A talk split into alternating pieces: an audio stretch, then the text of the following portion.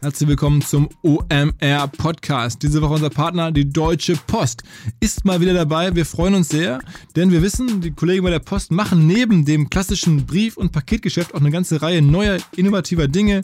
Haben einen Elektrotransporter auf den Markt gebracht, der gerade so den Automobilsektor so ein bisschen ähm, aufwirbelt und machen im Digitalmarketing seit langem einige verschiedene Geschichten. Zuletzt spannendes Thema, Printmailings in die Marketing Automation zu integrieren. Also große Konzerne steuern ihr Marketing über Softwareprozesse oder über digitale Plattformen. Das nennt man dann Marketing Automation. Das ist gar nicht so einfach, äh, Printmailings da vollautomatisiert einzubauen, aber es sind ja wichtige Touchpoints, deswegen macht es halt sehr viel Sinn. Das ist jetzt möglich, darauf möchte ich euch hinweisen. Also Printmailings vollautomatisiert und individualisiert aussteuern, dank den offenen Schnittstellen der Deutschen Post. Und wo ich das gerade erzähle, mir fällt ein, wir recherchieren ja gerade so eine große ähm, Präsentation für OMR und da ist mir nochmal klar geworden, wie relevant bis heute Printmailings sind. Ganz viele klassische Online-Händler oder Werbetreibende fangen auf einmal jetzt im Jahr 2019 an, wirklich Printmailings zu machen. Amazon macht Kataloge. Echt verrückte Welt. Deutsche Post ist sozusagen an der Stelle mit dabei macht das für euch möglich. Wer da mehr wissen möchte, natürlich bei der Deutschen Post kann man sich direkt informieren. Die sind auch Aussteller bei uns am 7. und 8. Mai auf dem Festival und haben eine Masterclass im E-Commerce-Track unserer ganzen Masterclasses. Die wird heißen Paper is the New Digital. Man kann sich da ähm, demnächst bewerben, wenn wir das freischalten. Das wird in noch wenige Tage dauern. Und ähm, dann geht's los.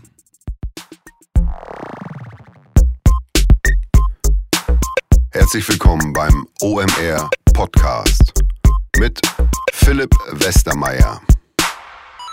Was ist los bei OMR in den letzten Tagen?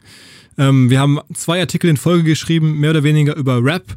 Der zweite war am Montag und hat sich damit beschäftigt, dass wir ja am Wochenende ein sehr ungewöhnliches Instagram-Takeover hatten, nämlich von dem Pascal Kirouche, der vor kurzem hier im Podcast zu Gast war und so ein äh, Hip-Hop-Fotograf, Star-Fotograf ist und der war gemeinsam mit dem Bones MC von der 187 Straßenbande, die waren zusammen auf dem South by Southwest Festival und von uns war keiner da. Und deswegen haben die beiden netterweise ein Wochenende ähm, für uns Instagram gemacht.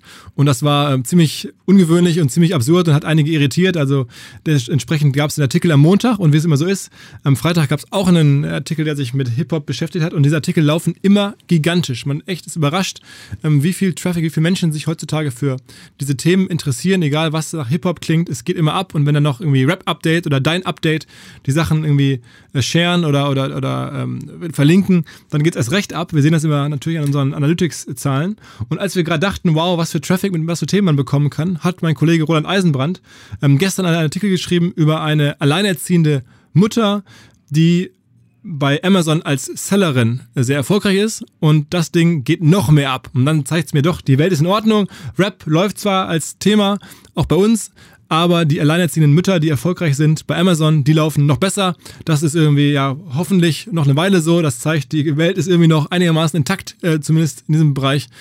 Und äh, hat mich gefreut und toller Artikel. Also schaut euch an bei uns auf omr.com. Jetzt geht's im Podcast mit Kaschamol. Was? Eine Folge, die ähm, wir eigentlich schon ganz lange geplant haben, denn wir machen etwas zusammen. Mein heutiger Gast ähm, und wir bei OMR machen einen gemeinsamen Event, ähm, dieses Jahr erstmalig, den Emotion Women's Day. Und nicht nur deswegen, sondern weil wir uns auch schon extrem lange kennen und ich seit langer Zeit beobachte, was du machst, wie du das machst. Es ist sehr speziell, sehr besonders. Ähm, tolles Produkt. Ähm, freut mich, dass du heute hier bist. Ähm, hier ist nämlich die Gründerin, die ähm, Herausgeberin, die Eigentümerin von Emotion, also einem Verlag hinter Emotion. Das ist vor allen Dingen eine, eine, eine Zeitschrift, aber mittlerweile viel mehr als das. Und wir haben uns mal kennengelernt vor vielen Jahren bei Gruner und Ja, richtig, Kascha? richtig, ja. also. Da habe ich mich immer gefragt, wie sich dein Name ausspricht, weil, also Kascha haben alle zu dir gesagt damals und ich war mir nicht so sicher, weil du schreibst dich ja so Katarzyna, ne? Katarzyna ist die Langform, genau, polnisch und äh, Kasia ist ja die Kurzform. Aber es kann niemand wirklich richtig aussprechen hier in Deutschland, insofern ist es ist Kasia oder Kasia, alles in Ordnung. Und wir waren damals gemeinsam, wie bei, bei Bertelsmann, bei Gruner, du hast da unter anderem dann irgendwann diese Zeitschrift gegründet, die du heute dann irgendwann von Gruner übernommen, gekauft hast. Mhm. Ähm, das war der Anfang von einer, von einer schon recht langen Reise, aber deine eigentliche Reise fing ja noch früher an. Du bist ja eigentlich sozusagen gebürtig aus Polen und hast dann in Deutschland aber Jura studiert, ne? Genau.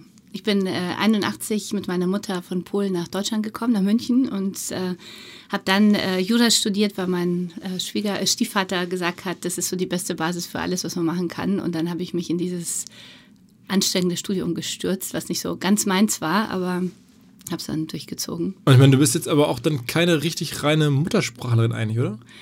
Nein, aber ich war sieben Jahre alt und ich, mit sieben lernt man ja wahnsinnig schnell Sprachen. Also ich kann mich wirklich nur an eine Situation erinnern, äh, in der ich äh, Schwierigkeiten hatte, so zu sprechen. Das war der erste Schultag in Deutschland. Also, und äh, da weiß ich noch, dass meine Mutter gesagt hat, jetzt äh, geh in die Schule, du weißt genau, wo du hingehst, in welche Klasse und so. Und ich dachte, ich äh, weiß aber nicht, was ich dann sagen soll, weil ich die Sprache einfach noch gar nicht kann. Und äh, danach erinnere ich mich nur an eine Situation, wo ich 40 Fehler im Diktat hatte. Das war auch brutal. Also war, danach, sonst erinnere ich nichts mehr. Und das heißt, dann, dann, hast du irgendwie Abi gemacht und dann, ja, ich meine, Jura ist ja auch schon ja. mal sprachlich ziemlich anspruchsvolles Studium. Mhm. Alles easy gemacht und dann bist du trotzdem nicht Anwältin geworden, sondern ja, du wolltest hatte, immer in die Medien, ne? Ich wollte immer in die Medien. Ich hatte früher als Kind schon so einen Traum, äh, so Chefredakteurin zu werden und der war dann irgendwie eine Zeit lang weg und mein äh, Stiefvater war dann immer da mit Jura, was so eine gute Basis für alles ist, was man machen kann. Und ich merkte aber im Studium, in Jura merkt man ja erst beim ersten Staatsexamen so, ob man es wirklich äh, so gut kann, wie man denkt. Und ich habe gemerkt, das äh, ist nicht so. Ich bin durch das erste Staatsexamen, ich habe gedacht, ich mache es ganz locker nach sechs äh, Monaten statt nach acht, äh, nach sechs Semestern statt nach acht und bin dann äh, ganz knapp äh, durchgeflogen. Mhm. Und dann hat mein Ehrgeiz mich gepackt und dann habe ich es durchgezogen und auch zwischendurch promoviert, aber ich habe schnell gewusst, es ist nicht das, was mich äh, packt. Also ich möchte schon eher in die Medien gehen und ähm, dann zu Guna gekommen? Dann bin ich zu Guna gekommen, weil bei Guna die Marie Claire entwickelt worden ist, auf den Markt gebracht worden ist. Das ist ein äh, Frauenreportagemagazin und ich dachte, das ist genau die Zeitschrift, die mir gefällt. Also so High-End-Mode verbunden mit einem tollen Reportageteil und einer Zeitschrift, also ein ein Content, der ähm, auch Themen, Frauenthemen bewegen will, nach vorne bringen will. Ich dachte, da will ich hin und deswegen bin ich dann zu Guna gegangen. Mhm.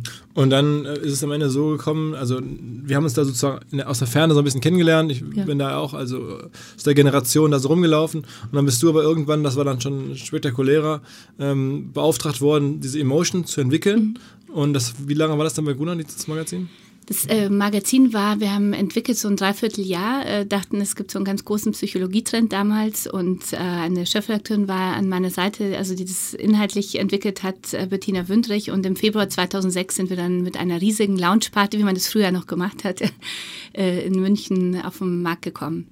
Okay, und das war, also damals muss man sagen, war ein Magazin einzuführen, hieß man hat Millionen eingeplant gehabt, die man ausgeben oder die man verbrennen oder, oder die halt an Verlusten äh, nachher sich niederschlagen sollten, um halt eine Zeitschrift in den Markt einzuführen. Das war damals genau. auch so geplant. Mit spektakulären äh, TV-Filmen und TV-Produktionen und allem drum und dran. Ja. Wie viel Geld wurde damals so investiert?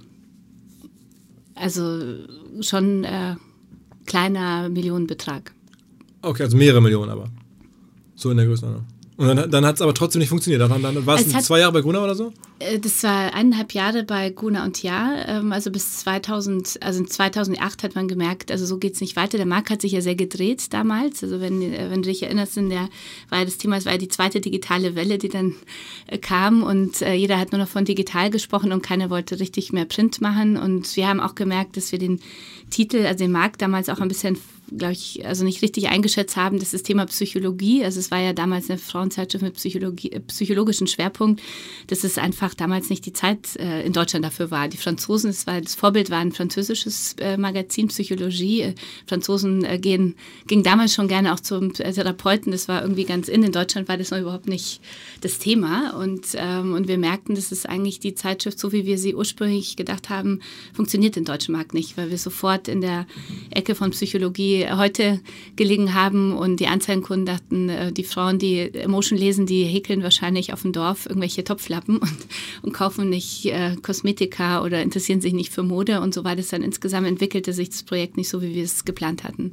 Okay, und dann ähm, war die Ansage damals, das stell's bitte ein genau, stell es ein oder, oder wir verkaufen es oder wir stellen es ein. Und, und in dem Moment habe ich gemerkt, ich bin äh, eigentlich, äh, habe ich immer schon gespürt, ich bin nicht so der richtige Konzernmensch und ich glaube an das Magazin. Ich glaube aber auch nicht nur an ein Magazin, sondern an eine Marke, die man über mehrere Kanäle gleich aufbaut. Und, ähm, und ich habe gemerkt, das funktioniert da nicht. Also die, die darüber entscheiden, haben da eine andere ähm, Vision für. Und, und ich habe gespürt, aber ich möchte eigentlich entweder das so machen oder was ganz anderes machen. Und dann hast du es dann am Ende selber gekauft.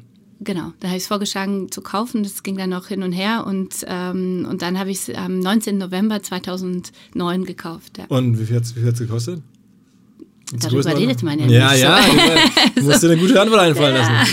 Aber das war Es ging eher, es war ein, ähm, es ging darum, dass wir sicherstellen mussten, dass das Magazin eine Zeit lang nicht äh, insolvent geht. Also es geht ja um, auch um, also in solchen Fällen um, ums Insolvenzrisiko und insgesamt ging es darum, dass ich dann also eine knappe Million Euro akquirieren musste, um sozusagen das Magazin dann äh, kaufen zu können. Und äh, das hat dann Und die geklappt, Arbeitnehmer sozusagen überne übernehmen können, dass Ich hab, genau, ich wollte ähm, mehr noch übernehmen, als ich dann übernehmen äh, über, äh, übernommen habe. Äh, aber ich habe insgesamt also sieben Personen mitgenommen und, und wir sind dann nach Hamburg umgezogen, weil es die, weil meine Finanzierung hier in Hamburg besser geklappt hatte. In Bayern, die haben da nicht so viel von dem Projekt gehalten und die Beteiligungsgesellschaft hier in Hamburg hat mitgemacht. Die wollten damals den Medienstandort Hamburg äh, äh, stützen und deswegen sind wir dann ähm, von einem Tag auf den anderen dann nach Hamburg gezogen in die Hohe Luftchaussee, in die Factory und haben dann hier mit einem also alten und neuen Team äh, dann gestartet. Und das, hat also, also das heißt, du hast ein bisschen Geld bekommen von der Stadt, aber auch von privaten Als Geldgebern. Beteiligte Stadt ist als äh, stiller Beteiligter mit dabei und die Bürgschaftsgemeinschaft Hamburg, das ist für alle Zuhörer, die auch sich mal selbstständig machen wollen, ganz spannend, dass man ja auch ohne eigenes äh, Geld mit der Bürgschaftsgemeinschaft dann äh, hohe Kredite selber aufnehmen kann, weil sich die Bürgschaftsgemeinschaft dann sozusagen verbürgt, was natürlich auch ein bisschen was kostet, aber es hat mir damals es ermöglicht, ein Unternehmen zu starten und gleich auch Anteile zu haben. Das war mir schon auch sehr wichtig, dass ich äh, da auch äh, genügend Anteile habe, weil ich dachte, in so einem Startup weiß man ja nie, wie sich das entwickelt und man sollte schon mit einem guten äh, Anteil starten und äh, das hat dann auch geklappt. Okay, und, aber das heißt, du hast auch noch dazu noch private Geldgeber. Ja, ich hatte noch einen Investor, also der mit 20 Prozent äh, gestiegen, äh, eingestiegen ist ähm, und dazu die Beteiligungsgesellschaft eben Hamburg und private Investoren, also denen ich nach wie vor sehr dankbar bin, die gesagt haben, das äh, finden wir ein bisschen verrückt, aber wir gehen mit, die dann partialische Darlehen gegeben haben. Okay, das heißt auch sehr stark Darlehens äh, finanziert. Mhm, finanziert, okay. ja. Und dann hast du jetzt angefangen, dann selbstständig diese Medienmarke in den letzten elf Jahren sozusagen aufzubauen zu dem, was es heute ist. Wie viele Mitarbeiter hast du heute? Wir haben heute 48 Mitarbeiter, also wobei ich sagen muss, wir haben sehr viel, einen sehr hohen Frauenanteil und äh, sehr viele Teilzeitkräfte äh, und Modelle. Und ähm, nach einem Jahr kam äh, meine Mitgesellschafterin und Mitgeschäftsführerin äh, bis vor kurzem dazu, Anke Rippert, die auch äh, mit mir gemeinsam das ja dann mit aufgebaut hat. Und wir haben einmal Emotion aufgebaut, einmal hatten wir das Gefühl, es braucht noch ein Philosophiemagazin und haben hohe Luft auf den Markt gebracht. Im zweiten Jahr ähm, äh, Mittlerweile haben wir auch Psychologie, ein Psychologieheft, das hat mich nach wie vor gereizt. Also dieser Bereich Psychologie, von Psychologie heute da auch nochmal mit anzugreifen und, und machen viel Corporate Publishing und Content Marketing. Und ist es so einfach, ein Magazin an den Kiosk zu bringen, wenn man jetzt selbstständig ist? Also ich denke mir mal, es ist eigentlich eine geile Content-Marketing-Idee für jedermann. Man geht halt hin und legt ein Magazin an einen Kiosk oder an einen Bahn- Bahnhof und so. Das, das ist ja im Vergleich zu Google ist da ja viel übersichtlicher. Also ich meine, da, da gibt es halt nur, weiß ich nicht, tausend Hefte oder noch nicht mal, die da rumliegen. Ähm, kann das jeder? Kann man einfach mal so ein, so ein, so ein Magazin an den Kiosk bringen? Ist das sehr aufwendig? Es ist nicht aufwendig. Ich glaube, man muss sich äh, überlegen, welches Magazin heutzutage noch wirklich eine Chance auf dem Markt hat. Ich glaube nach wie vor an Print. Das ist ganz wichtig. Ich glaube nur, dass der Markt sich äh, also sehr stark verändert hat, seit ich auf den Markt gekommen bin. Also wir sind ja jetzt im November zehn Jahre selbstständig, in diesem November. Und, ähm, man muss genau gucken, äh, welches Magazin äh, funktioniert heute noch im digitalen Zeitalter. Ja? Also zu welchem Thema greift man noch und möchte wirklich so dieses Entspannungsmoment, das äh, Leseerlebnis äh, haben und wo ist das Internet einfach ein viel zu, große, äh, viel zu großer Konkurrent. Also ich würde heutzutage wahrscheinlich niemals eine People-Zeitschrift launchen oder sowas. Ja? Das würde ich verrückt Und was, was, finden. was glaubst du, warum glaubst du? Also an Philosophie glaubst du, an Ich Psychologie? glaube glaubst du? an äh, Philosophie, ich, ich glaube an, an Psychologie, also weil es Themen sind, wo ich schon Lust habe, tiefer reinzugehen und, und mich noch, äh, vielleicht was nachzulesen oder ein Leseerlebnis zu haben, also Entspannungsmomente zu haben, also wie mit der Motion, wo du sagst, Inspiration, Entspannung und da möchte ich auch nicht unbedingt mein Tablet immer in der Hand haben. Natürlich gibt es Emotion auch als äh, E-Magazin, aber wir merken, dass Frauen zum Beispiel im Gegensatz zu Philosophie, also es gibt, wir haben sehr viele Abonnenten bei Hohe Luft, die, die ein Digital-Abo nur haben. Ja, das finde ich faszinierend. Bei Emotion haben wir auch welche, aber das ist ein ganz viel kleinerer Prozentsatz, weil Frauen immer noch gerne dann, glaube ich, auf dem Sofa das Heft haptisch in der Hand haben und das ist ja auch ein ganz anderes Leseerlebnis. Ja. So, Ähm, trotzdem ist, finde ich, das Thema, äh, also die Chance heute, also wir sind sehr froh, so weit zu sein, wie wir sind, weil die Digitalisierung einfach für uns äh, wahnsinnig viele Möglichkeiten eröffnet, die Marke zu ganz anderen Konditionen, als es äh, vor neun Jahren der Fall war, nochmal bekannt zu machen. Ja. Was, was, was kostet ein Heft gerade am Kiosk? Äh, 4,90 Euro kostet die Emotion. Und wie viel bleibt Und davon? 9,90 Euro kostet hohe Luft. Okay, und wie ist da so das Verhältnis? Also wenn man jetzt, man kriegt Die jetzt irgendwie Hälfte fünf, sind so, die Hälfte ist, äh, also die Hälfte ist das, was bei uns sozusagen von dem Copypreis äh, bleibt. der Rest bleibt beim Kiosk und der beim, Rest beim Zwischenhandel. Vertrieb, genau, und Handel. Mhm. Okay. Und dann ist es aber auch schon lukrativ. Das heißt, du machst ein Heft und das Das Heft wird nur gedruckt, ist ja nicht so wie bei digitalen Okay, Produkten. Drucken, was, was kostet Sondern es ist ja das, was, äh, was man auch noch äh, Also dann- drucken muss. von den 5 Euro bleiben dann 2,50 bei dir. Wie viel davon ist dann der Druck? 60 Cent.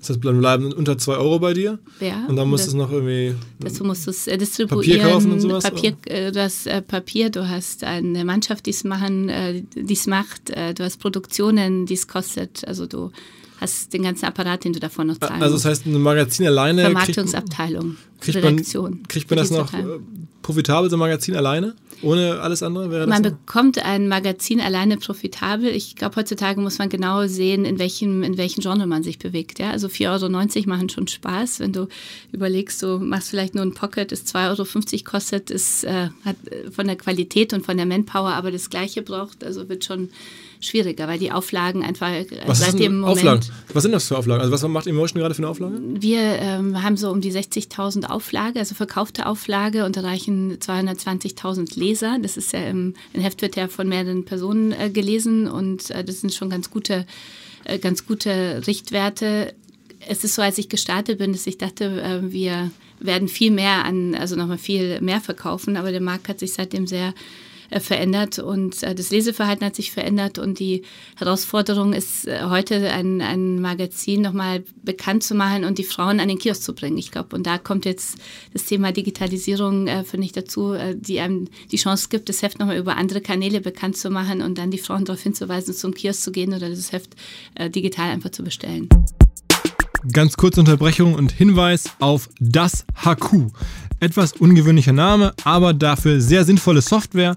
Und zwar eine solche Software, die Insellösungen abschafft, Excel-Tabellen überflüssig macht und alle Prozesse eines Agenturbusinesses oder eines Mediaagentur, Kreativagentur-Businesses in einer Software erfasst und dann abbildet. Da geht es dann von der Ressourcenplanung, CRM, Projektcontrolling, Zeiterfassung, Abrechnung, äh, Mitarbeiterverwaltung bis hin zum fertigen Ausspucken äh, einer, einer Kundenrechnung. All das bietet ähm, das HQ. Die Firma hat mittlerweile über 10.000 Nutzer in 600 verschiedenen Agenturen. Ähm, ich glaube, das spricht für sich. Ihr könnt das Ganze jetzt 14 Tage kostenlos testen mit dem Stichwort OMR Podcast. Ähm, erhaltet ihr bei der Buchung insgesamt drei Gratis-Monate einfach Hello HQ, hellohq.io slash OMR. Da könnt ihr euch für eine Demo anmelden. Alles kein Risiko, noch kein Kauf. Viel Spaß. Weil wir so selten Print-Experten Ja. haben, muss ich noch ein bisschen auf, auf Print, ein bisschen, dass man Ja. dieses Thema hier mal im Podcast sozusagen ein bisschen näher beleuchtet, weil eine Sache, die mich immer schon gewundert hat, was du gerade meinst mit den Kontakten, dass man sagt, okay, man verkauft 60.000 Hefte Ja. und dann lesen das aber noch irgendwie äh, über 200.000 Leute. Das heißt, jedes Heft wird irgendwie von fünf Leuten gelesen.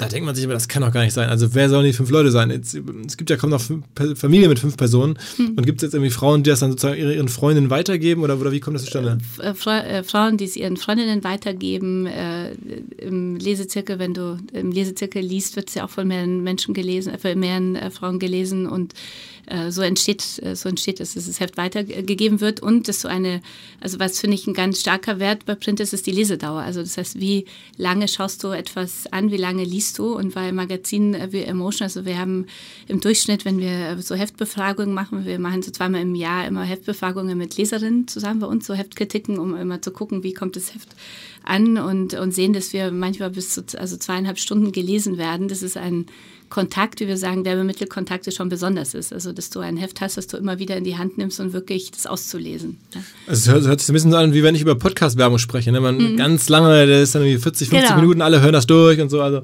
äh, man führt ähnliche Argumente ins Feld, aber es ist Ja. natürlich kein Performance-Kanal in dem Sinne wie jetzt äh, viele Digitalplattformen Performance. Es ist, es ist Ja. reines Branding, ne? Also du musst deinem Branding, Anzeigenkunden im Heft. Markenaufbau. Genau. Okay. Und das Wertvollste an so einem Heft äh, aus Marketing-Sicht ist dann die Rückseite immer? Das Wertvollste ist also die Umschlagseiten, wobei es auch Kunden gibt, die sagen, sie äh, gehen nicht so gern an die vierte Umschlagseite, aber ich würde sagen, 90 Prozent äh, finden Umschlagseiten, also die U4 oder die, äh, den Opening Spread, wenn du aufblätterst, sozusagen die erste Doppelseite so als attraktivste Platzierung und äh, immer rechte Seiten, wobei ich das äh, nach wie vor nicht so nachvollziehen Rechte kann. Seiten sind immer viel heißer. Rechte Seiten sind immer viel heißer als die linken Seiten. Mhm. Und ähm, ja, Und sag mal, also wenn jetzt nur mal diese beiden, also diese Opening Spread heißt das, also die erste, wenn man das äh, Cover aufschlägt, Mhm. Ja. was kostet da die Anzeige, diese ein Doppelanzeige? Schnäppchen, 38.000 Euro, sicher ein guter Werbeplatz für die Acht und- OMR. 38.000 Euro, wirklich? Ja, Und Mhm. dann muss man aber große Rabatte geben. Es ist, äh, die Kunst ist, äh, diese Qualität von Print weiterhin hochzuhalten und zu sagen, dass du so einen Kontakt, den du hast in einer, mit einer Marke, die aufgebaut ist, mit einem Heft, was du lange in der Hand hast, äh, intensiv liest, was einen starken Empfehlungscharakter hat, dass du so einen Werbemittelkontakt nicht so schnell hast. Okay, also ich gucke jetzt hier gerade in die aktuelle Emotion, die hast du mitgebracht. Genau. Ähm, und da ist dann eine Uhr, Parmigiani Fleurier, Mhm. ähm, so eine goldene Damenuhr. Ähm, äh, die Die haben sich da über wirklich- diese Werbe, Werbung schon freut. äh, die, haben, die haben jetzt dafür 38.000. Krass, Mhm. ja, dann müssen die einige Uhren jetzt verkaufen. Also aus Performance-Gesichtspunkten. Okay, das heißt aber bei dir ist eine Gemischkalkulation. Das Heft schafft wahrscheinlich so dann die ganzen Kosten und Distribution und so. 50, 50 äh, Anzeigen und Vertriebsmarkt ist ja immer so die Frage, hat man ein Heft, was ähm, Vertrieb sehr Vertriebs- oder sehr anzeigengesteuert ist und wir sind 50-50 so gestartet. Äh, aktuell sind wir also so äh, 70 Prozent über den Anzeigenmarkt und äh, 30 Prozent über den Vertriebsmarkt. Das wollte ich gerade sagen, ich meine 38.000 Euro und dann Mhm. hier auf der Rückseite ist, ist Dior ähm, und, neuen Parfum. und dem neuen Parfum, Joy.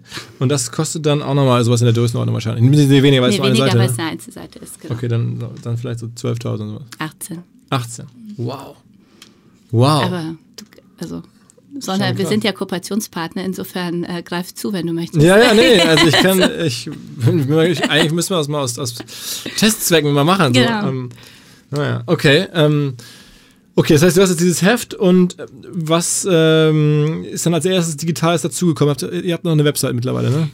Also wir haben immer schon eine Website gehabt. Ich bin aus dem in einem Zeitalter ja rausgegangen von Guna, als äh, die erste Digitalisierungswelle war und man dachte, jetzt baut man die große Brigitte-Redaktion damals auf. Ich glaube, ich hatte da noch ein Meeting mit 18 Redakteuren und so und wo man irgendwie damals gemerkt hat, so schnell ähm, verdient man eigentlich im Digitalen noch nicht das, was, was man dann so reinsteckt in so große Teams. Und insofern sind wir am Anfang sehr vorsichtig gestartet. Wir hatten immer äh, natürlich auch digital, aber eher so als Marketingplattform, um Abos zu machen. Und, äh, und wir haben sehr stark das Thema Coaching dort gespielt und und hatten es auch nochmal getrennt am Anfang in der Führung, also in den Geschäftsbereichen und, ähm, und haben dann vor zwei Jahren äh, gemerkt, dass, es, äh, dass wir ja ein sehr mit Emotion ja Frauen stärken wollen und immer schon gesagt haben, Frauen stärken, inspirieren, äh, heißt Emotion ist eher eine Plattform als ein, als ein Magazin. Ja, Ja, Und deswegen ist es wichtig, da das, das Ganze zusammenzuführen und äh, dann haben wir digital und Print äh,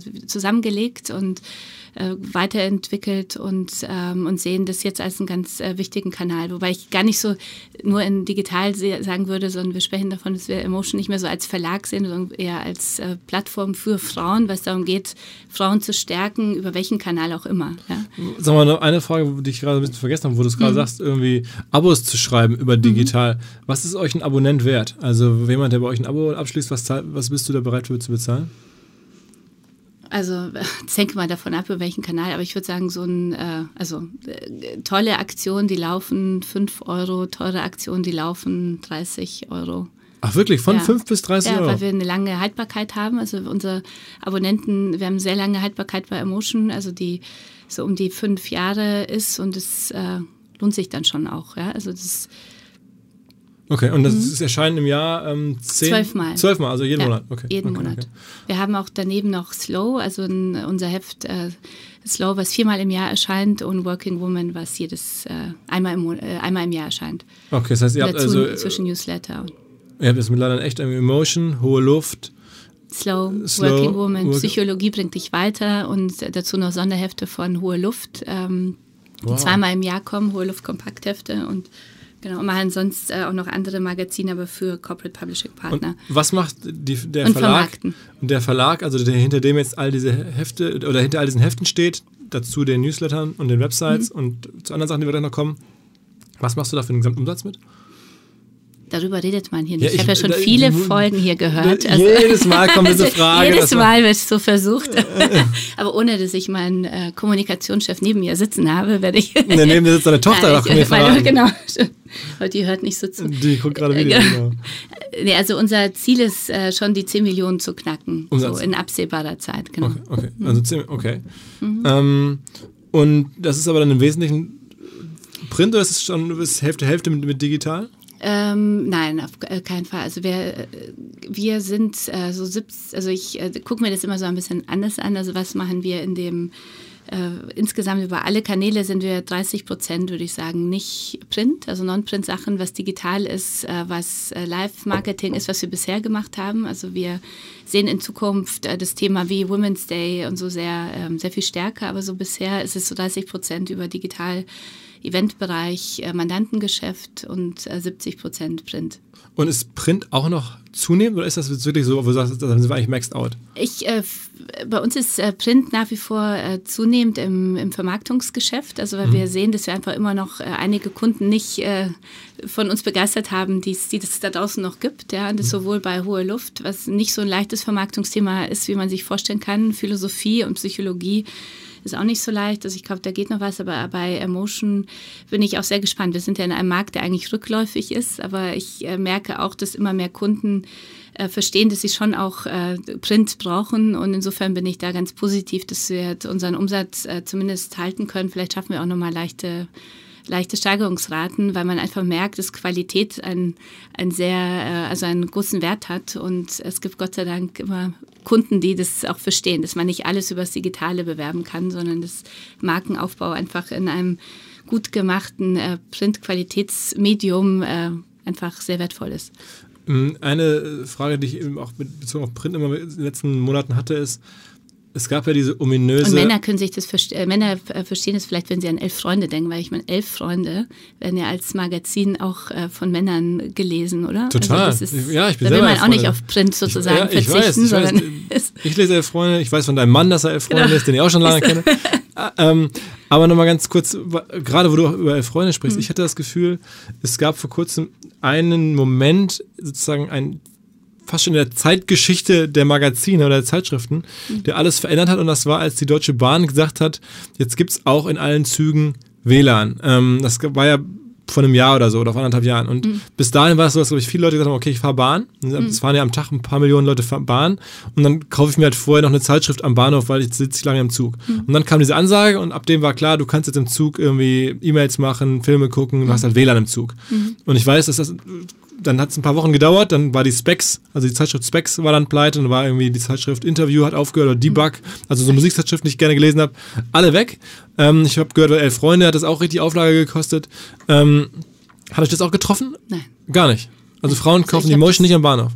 Frauen kaufen Emotion sehr stark am Bahnhof, weil unsere Leserinnen sehr viel unterwegs sind. Ja, also für uns ist Bahnhof ein wichtiger, also wichtige äh, Verkaufsquelle. Ähm, aber ich äh, glaube, dass es ähm, spannend ist, neue Leser, die natürlich gibt es sehr viele, die sagen, ich werde jetzt äh, nur noch digital lesen, aber das ist ähm, habe ich das Gefühl, wie gesagt, bei Frauen noch nicht ganz so stark. Und wenn, dann wollen wir da natürlich auch dabei sein, weil man muss ja mitgehen mit dem Markt. Und äh, ich glaube, es wird auch in fünf bis zehn Jahren Leute geben, die einfach gerne das Magazin in die Hand nehmen und nach wie vor Print geben. Ich meine, wir leben, äh, ich glaube, vor 20 Jahren, als ich im, im Job angefangen habe, äh, hat man gedacht, das Buch ist tot.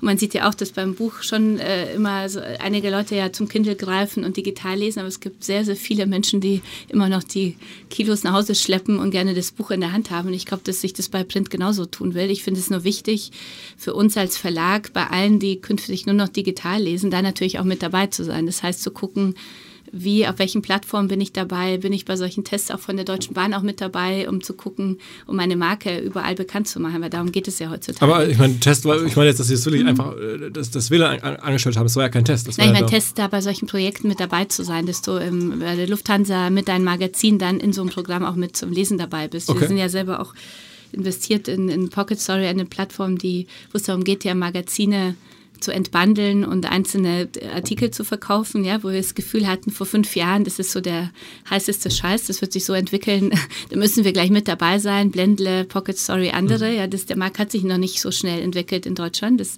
aber er wird sich irgendwann entwickeln. Ich, wir sind wir anderer Meinung. Jetzt haben wir, haben wir schon seit Jahren, Diskussion, seit Jahren diskutieren wir darüber ja. und ich sagte immer, Katja, das, das, ist echt schwierig. Ich glaube dran, ich glaube, dass sich auch der Lesemarkt irgendwann so entwickeln wird, dass du wie bei, also sich natürlich fragst, ob du zu Spotify, dieser oder so gehst, aber du willst wenn du digital liest, auf einer Plattform ist äh, alles lesen und, und gehst nicht zuerst zur Zeit zum Spiegel, danach irgendwie woanders hin. Ich glaube, wir müssen ja denken, der Leser, der digital lesen will, der will den besten Komfort haben und dann wird er sich wie bei Musik zwischen dieser, Spotify und was auch immer entscheiden. Ähm, also wird es bei unserem Markt, glaube ich, auch kommen. Ich äh, freue mich, dass es noch ein bisschen dauert, weil es natürlich die große Herausforderung Erlösmodelle, das Erlösmodell dahinter ist. Und wir wollen ja trotzdem alle Qualität haben. Das ist ja sehr, sehr wichtig, dass wir Medien äh, trotz dieses, äh, dieser Digitalisierung ja gute, also es uns leisten können, gute Qualität zu bringen und die kostet einfach. Und ähm, aber es ist wichtig, damit dabei zu sein. Ne? Sag mal ein paar, ich, was für unsere Hörer interessant ist. Ich würde auch heutzutage, ich finde es ganz wichtig, nicht mal eine Marke im Content-Bereich äh, gründen die und mich entscheiden, auf welchem Kanal. Ja? Also ich finde, Marke gründest du und sagst, was ist das Bedürfnis meiner Zielgruppe, die ich mit meinem Content erreichen will und welche, welchen Kanal erwartet sie von mir und da muss ich präsent sein. Ganz kurze Unterbrechung und Hinweis auf Claneo. Wer uns regelmäßig hört, weiß bereits Bescheid. Eine Performance-Marketing-Agentur aus Berlin, deren Gründerteam die Maggie, den Matthäus und den Martin wir sehr gut kennen, persönlich als Berater ähm, für OMR, als Referenten auf unseren Workshops. Ähm, wir die Kollegen von Claneo, C-L-A-N-E-O, mit dem Schwerpunkt Search und Content Marketing. Tolle Kundenliste habe ich auch schon ein paar Mal hier vorgetragen. Fängt an mit HelloFresh und hört auf mit, mit Steigenberger Hotels oder, oder High Snobiety. Der Clou in diesem Falle sind natürlich auf dem OMR Festival am 7. und 8. Mai präsent. Matthäus und Martin machen da eine Masterclass ähm, und es gibt die Chance am Stand, den haben sie auch von Claneo, einen Workshop in-house bei euch, wo immer ihr sitzt, zu gewinnen. Das Ganze gibt es also fünfmal zu gewinnen und fünf Firmen ähm, werden gewinnen. Jeder kann beim Vorbeigehen am Claneo-Stand seine Visitenkarte dort abgeben und dann werden halt fünf Gewinner gezogen und dann kommt ein Team von Claneo zu euch und macht bei euch in eurem Headquarter, wo immer ihr das Team hinbestellt, einen, einen, einen SEO-Workshop ähm, direkt für euch und stellt sozusagen kostenfrei Claneo ähm, und seine Kompetenzen vor. Viel Erfolg.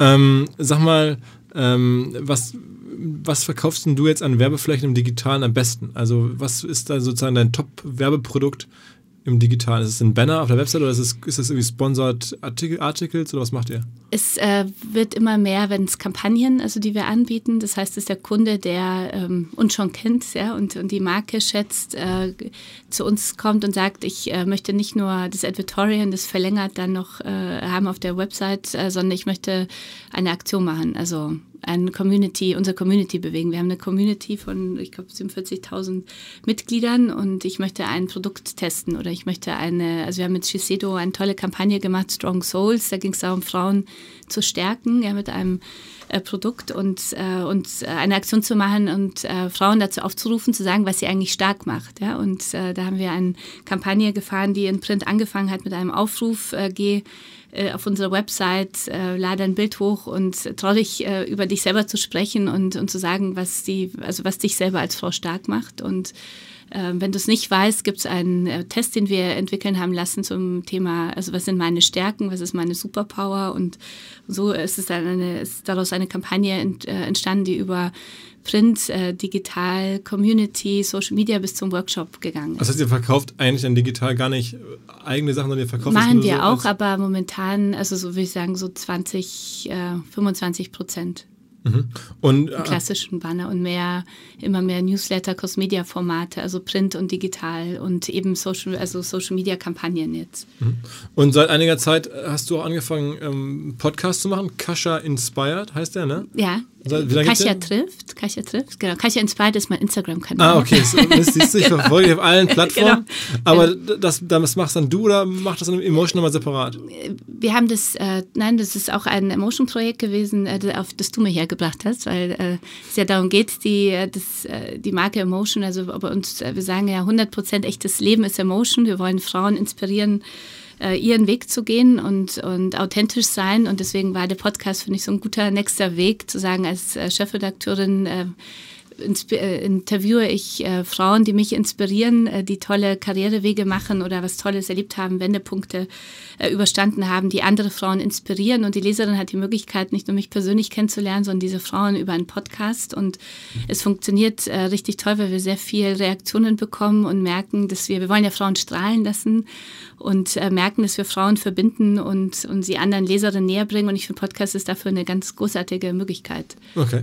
Um, Unkompliziert, erreicht viele Menschen und es ist für uns auch wieder eine Chance, über den Podcast, der sehr gut angelaufen ist, wieder neue Leser zu Emotion Magazin zu bringen und zu anderen Produkten von Emotion. Und aber das, was ich gerade versehentlich sagte, Kascha Inspire, ist dann dein persönliches Instagram, das ist genau. dann nicht das Emotion, da habt ihr nochmal Nein, wir haben natürlich äh, mit einem Emotion Magazin und mit Slow, mit Hohe Luft, mit jedem Magazin selber einen Instagram-Account auch okay. und haben noch einen anderen Podcast, der ähm, Love Your Sex heißt. Ein authentischer Sex-Podcast, der auch sehr erfolgreich ist. Aber dann, den machst du nicht?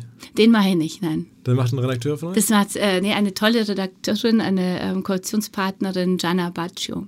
Okay, und dann redet die da tatsächlich sehr offen über. Sie redet sehr offen, manchmal auch mit ihrem Freund oder jetzt Mann, über, über das Thema Sex und wie äh, wir Frauen so zum besten Sex kommen. So. Ist das gut vermarktbar? Es ist, also wir fangen an, beide Formate. Wir fangen okay. an. Ich gucke mal immer, wir reden ja ab und zu mal drüber. Ich habe ja gelernt, man muss ja auch mit Podcasts von Philipp eine bestimmte Reichweitenzahl bekommen Absolut, und dann wird es ja. spannend und äh, da kommen wir jetzt hin. Und bei, den, bei dem, bei dem, bei dem äh, Sex-Podcast ist ja so, da brauchst du auf jeden Fall richtig große Reichweiten, glaube ich, weil das Unfall ist ja Zumindest so bei diesen größeren, ich habe jetzt euren äh, nur in der Pilotversion mal gehört, mhm. aber den, den, ähm, die größeren, die es so gibt, irgendwie äh, die Sex-Podcasts, die, die ähm, sind, glaube ich, schwierig. Da, die brauchen richtig große Reichweiten, mhm. damit, sie, damit man sie vermarkten kann. Okay. Ähm, und jetzt demnächst, und das ist ja auch so ein bisschen jetzt hier der Aufhänger des, mhm. des, unseres Gesprächs hier ist, ähm, machen wir gemeinsam ein Event. Kann ich erzählen, es ist dazu gekommen. Wir Freuen sprechen regelmäßig ähm, und wir kennen uns hier in Hamburg schon seit vielen Jahren, tauschen uns aus. Und dann ähm, haben wir uns die Frage gestellt, wie können wir ein bisschen über Online-Marketing hinaus gucken, was gibt es an neuen Themen. Wir haben jetzt schon Politik entdeckt, aber im Bereich Frauen haben wir dezidiert so nichts gehabt und, und waren da immer ein bisschen schwächer besetzt, weil also warum auch immer, also es gibt ja, weil vielleicht das Thema sehr technisch ist oder wie mhm. immer, es war Online-Marketing sicherlich auch irgendwo ein bisschen ein Männerthema am Anfang sicherlich gewesen. Und ähm, dann ist ja eh so, dass dann auch die, die Rampensäue gerne Männer sind und das hat uns ähm, hat bei uns dazu geführt, dass wir ähm, das Gefühl hatten, wir müssen da was tun. Und dann haben wir uns unterhalten und sagst du, ich lass doch gemeinsam ein Event machen. So kam es mhm. so ein bisschen. Jetzt gibt es den Emotion Women's Day am Tag vor OMR. Am 6. Ähm, Mai in Hamburg. Am 6. Mai, genau. Ähm, aber separates Ticket. Ja, ähm, aber mit Kombi. Mit Kombi, genau. Unsere Expo ist mit drin. Ähm, ähm, erzähl mal so ein bisschen was, was ist da geplant? Äh, es ist ein Tag, also wir sagen fünf Konferenzen an einem Tag. Es äh, geht äh, uns darum, Frauen äh, zu vernetzen, zum Thema Career voranzubringen. Und äh, das Motto ist zusammen weiterkommen, also einmal weiterkommen, sich weiterentwickeln, sich inspirieren lassen äh, in neue Gebiete ähm, eintauchen oder Thema Digitalisierung nochmal weiter, weiter zu entwickeln, ähm, spannende Frauen im Technologie-, Digitalisierungsbereich kennenzulernen, ähm, aber auch äh, von anderen äh, Frauen zu lernen, sich zu vernetzen und ähm, ja, einen tollen, spannenden Fortbildungsevent mit Festivalcharakter zu haben. Mhm. Am 6. Mai mit spannenden, wie, wie viele Leute, mit verschiedenen äh, Talkformaten. Wie viele Leute erwartest du? Wir erwarten so um die 1000 Frauen. Also die Location hält 1150.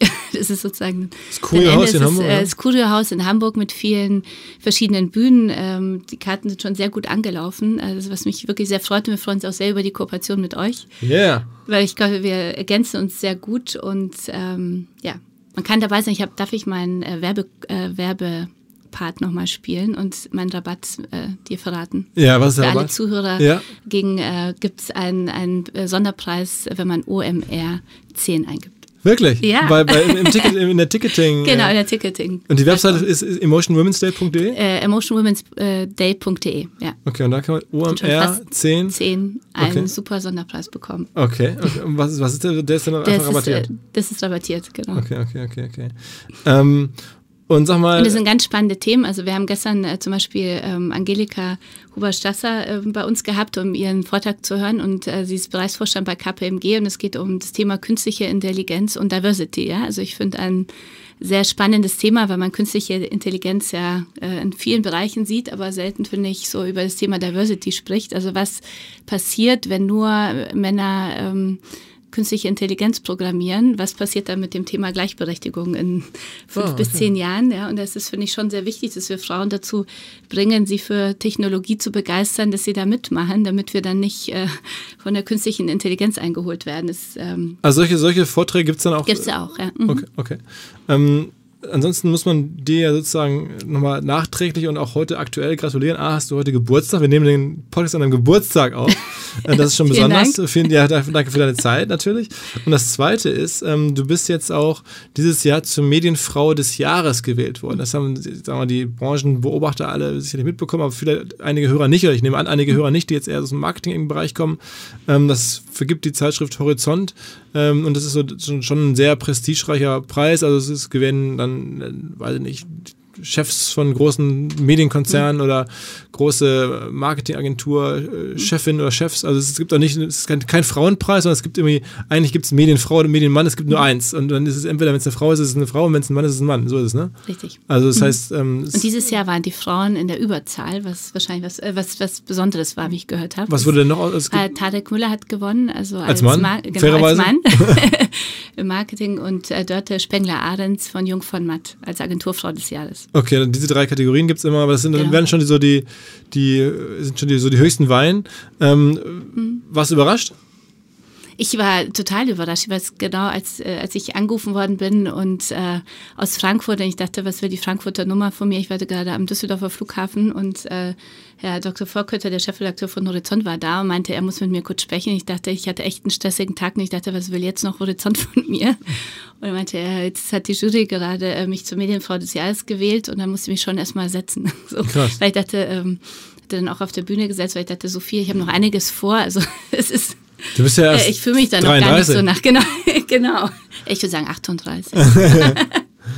Und äh, nee, es war schon toll, also für uns alle, fürs Team. Das ist ja kein äh, Preis von, also für mich, sondern es ist ein Teampreis und es ist eine tolle Anerkennung äh, für uns äh, gewesen für die letzten neun Jahre, was wir so gemacht haben, weil wir damals äh, gestartet sind in einer Branche und mit einem Projekt, was sich über die Jahre so anders äh, entwickelt hat, als ich damals dachte. Und ähm, das ist, hat uns schon allen wirklich gut getan und uns auch nochmal in die Öffentlichkeit gebracht, also was uns auch natürlich sehr freut.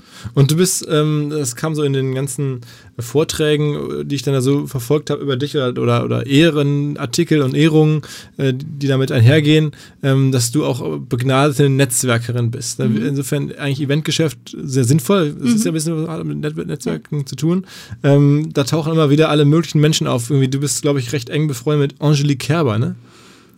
wir arbeiten, wir haben uns kennengelernt über, über eine Coverproduktion und äh, wir kennen uns und arbeiten zusammen. Sie ist natürlich, sie hat auch polnische Wurzeln, das verbindet immer natürlich. Ist das so? Spricht, ja. spricht ja Polnisch so? Sie spricht auch Polnisch, ja. ja. Okay, mhm. aber das heißt, ja. die ist bei... Äh, aber ich glaube, Netzwerken ist äh, generell für uns Frauen sehr, sehr wichtig und wird noch so manchmal unterschätzt, ja, weil es gibt ja sehr, sehr viele Frauennetzwerke, zu denen man geht, aber ich finde, es ist wichtig, weil wir Frauen ja vor allem, wenn man ja auch äh, Mutter und, äh, und berufstätig ist, ja nicht so viel Zeit hat, weil wir sehr vielen Rollen gerecht werden müssen. Und es ist schon wichtig, so zu gucken, was ist das Netzwerk, was mich auch weiterbringt. Und ich glaube, da können wir manchmal von Männern noch mehr lernen, zu sagen, ähm, das äh, richtige Netzwerk sich gegenseitig äh, auch unterstützen lernen, auch unter uns Frauen sich unterstützen lernen, lernen, andere, die andere Frau, die gut ist, äh, strahlen zu lassen, sie nach vorne zu bringen. Also ich glaube, da ist noch sehr viel zu tun. Okay, aber du hast wirklich, das ist ja von Deswegen auch also. dieser Event.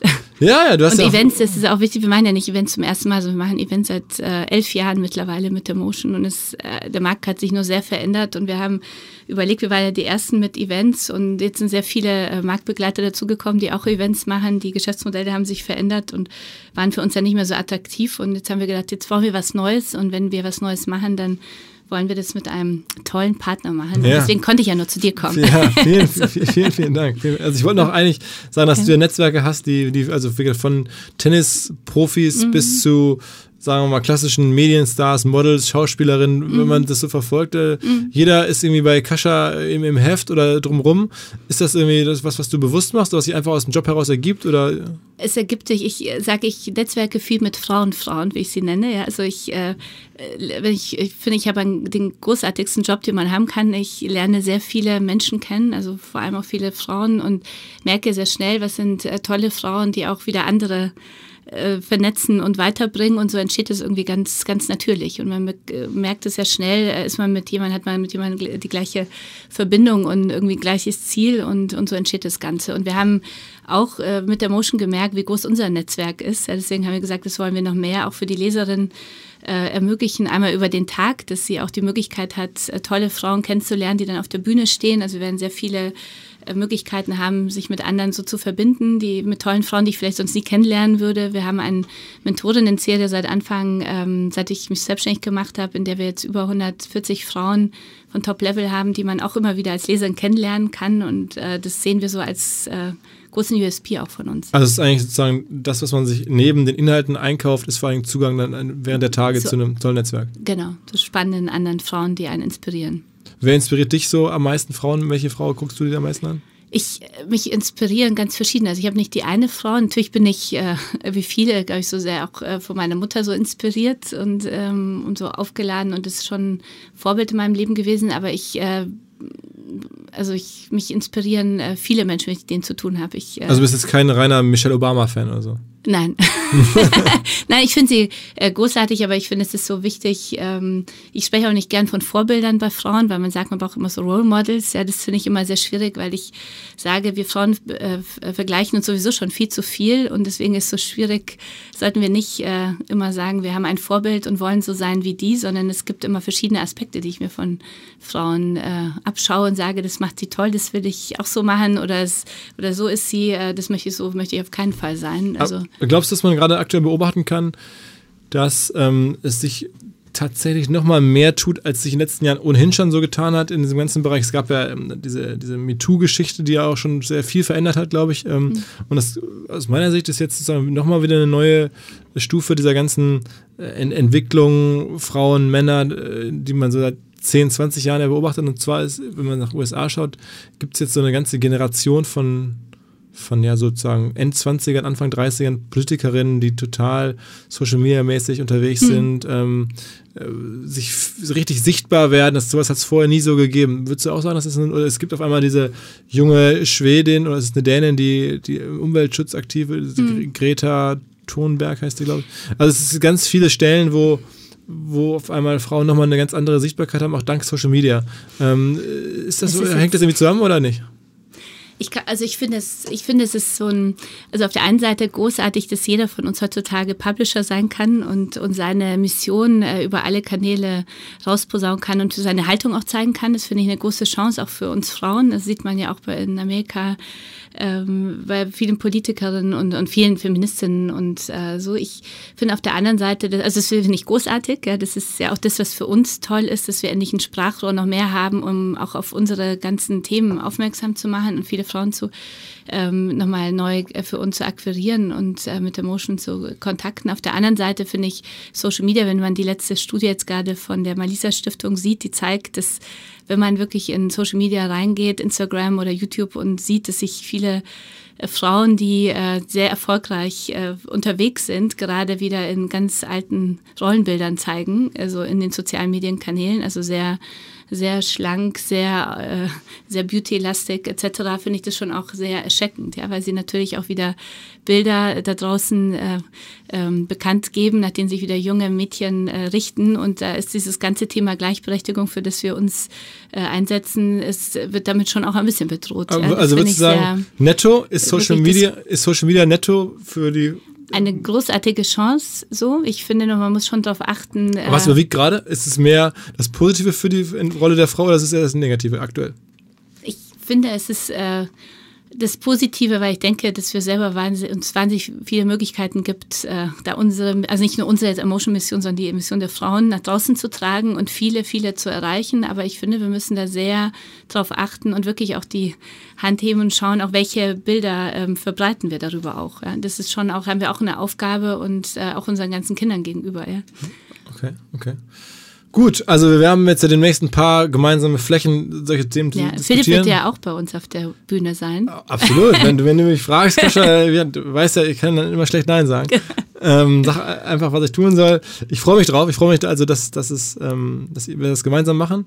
Und ich glaube, da gibt es halt eine, eine, sehr große Schnittmenge. Mhm. Ähm, und das tut wir werden ja auch tolle Frauen aus dem Bereich haben, die auch bei dir, also Verena Poste war ja bei dir im Podcast, ja. die wird bei uns auch auf der Bühne sein. Ja. Franzi Hardenberg, tolle auch Digitalunternehmerin, Doro Bär, also ja, Digitalministerin. Also, ja, absolut. Es lohnt sich. Ja, ja, also ihr merkt, das Ganze, die Plattformen überlappen hier und, und mhm. vor allen Dingen sich so ein bisschen, damit wird das Programm von, vom, vom EWD, vom Emotional Women's Day und von OMR nochmal reichhaltiger. Ähm, ich äh, ja, freue mich, dass äh, du das alles so machst, wie du es machst. Es äh, wurde jetzt ja schon wirklich massivst ausgezeichnet und geehrt, vollkommen zu Recht. Ähm, und das hat mich äh, für dich auch gefreut. Vielen ja, Dank. und ähm, wollen wir die Reise weiter beobachten. Ich hoffe, es ist natürlich nicht der erste und einzige EWD, sondern wir werden das jetzt in den nächsten Jahren dann hoffentlich gemeinsam weiterentwickeln. die nächsten fünf bis zehn Jahre, würde ich sagen. Genau, genau, genau. Wer dann, weiß, äh, über welchen Kanal wir uns in zehn Jahren dann äh, unterhalten. Who knows? Hauptsache, du bist dann wieder auf einem OMR-Kanal zu Gast. Ähm, danke für den Moment. Jetzt ähm, müssen wir deine Vielen Tochter Dank. hier äh, von ihrem Kopfhörer noch befreien. Und dann ist hier das Programm vorbei. Alles klar. Danke dir fürs Rumkommen. Ja, vielen Dank. Ciao, ciao. Was? So, der Podcast mit Kascha ist jetzt vorbei. Ich habe aber kürzlich noch mit einer anderen Frau gesprochen und zwar mit Mel, die bei Adobe, unserem großen Partner Adobe, gerade ein ganz neues Konferenzformat versucht zu etablieren und aufbaut. Eine virtuelle Konferenz, ähm, die sie demnächst im April ähm, durchführen. Alles virtuell, alles kostenlos vor allen Dingen auch. Und dazu haben wir kurz gesprochen. Vielleicht interessiert sich der eine oder andere dafür. Ähm, ich würde mich freuen, die Kollegen von Adobe sicherlich auch. Ähm, jetzt kurz rein und auf geht's, Mel. Melanie, erzähl mal, was habt ihr da vor bei Adobe? Ja, vielen Dank, Philipp, erstmal, dass ich da sein kann heute. Genau, ähm, was haben wir vor? Also das Ganze nennen wir Experience Festival, ist eine rein virtuelle Konferenz. Alles online, findet am 3. und 4. April diesen Jahres zum ersten Mal statt. Und wir laden ähm, alle äh, da draußen dazu ein, die Marketing, äh, Kreativjobs haben, auch im weitesten Sinne mit der IT in Berührung kommen, eigentlich so rund um das Thema, rund um das Thema ähm, Customer Experience sich beschäftigen, dazu, ähm, dazu zu kommen und äh, mal vorbeizuschauen. Und es kostet halt nichts. Kostet nichts, ist komplett umsonst. Genau, die zwei Tage, wir haben Proppe Content dabei, ähm, sehr, sehr spannende Themen, äh, viele, äh, sage ich mal, unterschiedliche Brands, äh, Experten aus den Industrien, auch von Adobe mit an Bord und ähm, auf jeden Fall spannend reinzuhören. Und warum macht ihr das Ganze rein virtuell? Also ich, ich bin ja nun, wie du ja weißt, ein großer Freund von echten Konferenzen. Warum habt ihr gesagt, wir machen jetzt mal was Virtuelles? Ja, gute, guter Punkt. Also der Hintergrund, warum wir das gemacht haben, ist eigentlich so ein bisschen, was die OMR schon sehr, sehr erfolgreich seit vielen Jahren macht, ja, und wo, wofür ihr auch bekannt seid und erfolgreich seid. Also ich glaube, dass in der Zukunft die ähm, wir alle im Marketing, aber auch in angrenzenden Jobs viel mehr uns austauschen müssen untereinander wie in so einer Art Community, äh, um überhaupt unsere Jobs noch gut machen zu können. Ja, weil die Anforderungen an uns alle super vielfältig sind und ähm, nicht mehr einfach so nach einem Standardbuch oder Prozess abzuwickeln sind. Und das war der Gedanke dahinter, dass wir gesagt haben, äh, wie können wir ein Stück weit auch so eine Community schaffen, also ortsungebunden? Äh, wie können wir Leuten über Landesgrenzen und äh, definitiv Stadtgrenzen hinweg eine Plattform bieten, damit sie sich austauschen können und ähm, ja voneinander lernen können und über die Industrien hinweg zu bestimmten Themen. Das ist eigentlich der Ursprungsgedanke gewesen und deswegen haben wir gesagt, lasst uns mutig sein und lasst uns das mal virtuell machen, ja, um einfach die die Chancen für für Leute über ganz Europa zusammenzukommen äh, zu erhöhen. Und wie viele Menschen erwartet ihr denn sozusagen live bei der Konferenz? Also wie viele werden sich denn einloggen? Was glaubt ihr? Ja, also wir haben uns natürlich eine, eine Zielgröße gesetzt. Die war am Anfang, sind wir alle ein bisschen erschrocken, als wir die Zahl mal an der Wand ge äh, geschrieben gesehen haben auf dem Whiteboard. Aber wir haben uns da ähm, große, große Zahlen äh, vorgenommen. Und zwar erwarten wir mehr als 20.000 Teilnehmer tatsächlich über Europa hinweg. Okay. Und Sie müssen dann alle zeitgleich entweder an einer Keynote oder einem Seminar oder an einer Sache, die ihr da online anbietet, dabei sein? Gut, Zeigler ähm, können Sie, müssen Sie aber nicht dabei sein. Also das ganze Format jetzt im äh, ersten Schritt wird über zwei Tage stattfinden. Wir bieten es in drei verschiedenen Sprachvarianten sozusagen an, äh, wo der Content vergleichbar, aber doch ähm, leicht angepasst ist. Das Ganze gibt's in Deutsch, in Englisch und in Französisch. Und ähm, ja, man kann während den zwei Tagen natürlich komplett dabei sein. Man kann aber auch punktuell sich äh, Dinge heraussuchen, die einen besonders interessieren.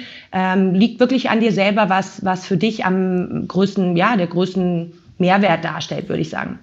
Und der größte Name auf der Agenda, also der Name, der mir sofort ins Auge gefallen ist, ist, ist, ist Chris Boos wahrscheinlich. Ne? Das ist so wahrscheinlich derjenige, der so die, Beka der, die bekannteste Personal Brand ist, wenn man so will, oder?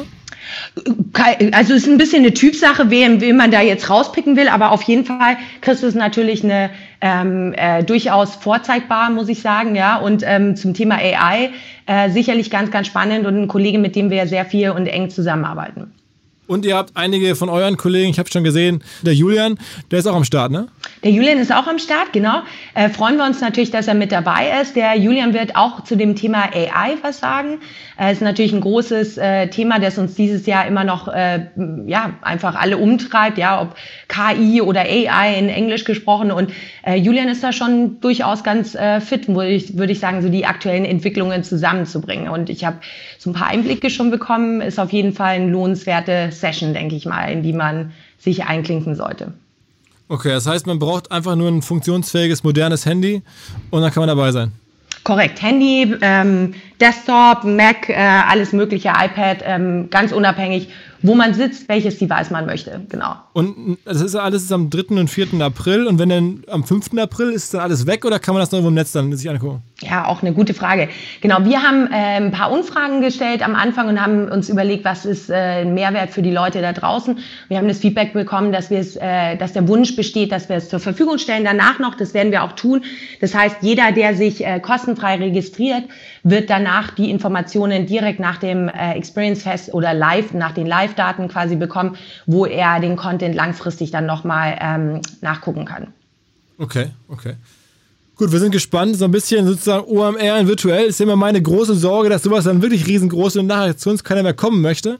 Ähm, aber ich bin trotzdem. Ich, ich, ich, hoffe es nicht, ja, aber ich hoffe trotzdem, dass ein paar sich das bei euch anschauen und dann ähm, sozusagen mit euch da schon in Berührung kommen und sehen, was ihr da so macht. Denn ihr seid ja auch dann ähm, ein paar Tage oder ein paar Wochen später dann bei uns am Start. Insofern kann man sich jetzt in den nächsten Wochen die volle Packung Adobe Content oder Adobe Curated Content ähm, reinfahren. Erst ähm, bei euch virtuell und dann bei uns ein paar Wochen später in echt. Klasse, wir freuen uns auch sehr drauf, dass wir dieses Jahr bei euch auch wieder dabei sind. Und genau, sind noch ein paar Wochen hin, aber wir sind schon ganz im Fieber auf die äh, diesjährige OMR auch. Wir auch, wir auch, wir auch. Alles klar. Super. Melanie, dann, äh, ich bin gespannt, was da rauskommt. Wir werden uns natürlich einloggen, mal gucken, wie es da abgeht. Äh, die erste virtuelle Konferenz, zumindest äh, der Welt, von der ich weiß. Melanie, wenn man jetzt dabei sein möchte, wo muss man denn hingehen? Also was sozusagen die Adresse, die virtuelle Adresse eurer Konferenz? Ja, am einfachsten ist es wahrscheinlich, dass du direkt einfach auf Google gehst und Adobe Experience Festival eingibst, dann sollte man das gleich finden. Okay, und außerdem natürlich, wir haben äh, einen Link in die Show Notes gepackt. Einen, äh, den genauen Link äh, gibt es bei uns in den Show Notes, habe ich gerade von meinem Producer Chris hier gehört. Alles klar. Okay, tipptopp. Vielen Dank. Klasse. Philipp, vielen Dank für deine Zeit und ähm, ja, genau. Und wir sprechen uns dann im Hinblick auf die OMR wieder. Alles klar. Ciao, ciao. Bevor alles vorbei ist, Hinweis auf unsere Freunde von der Hamburg Media School, wie so häufig. Diesmal gibt es den Content Marketing Day, an dem man am 27. März teilnehmen kann. Es geht, wie der Name schon sagt, um Content in jeglicher äh, Form. Welche Zielgruppen kann man erreichen? Wie kommt man zu guten Geschichten? Welche Kanäle muss man bespielen? Wie kann man die Ergebnisse in den Kanälen messen?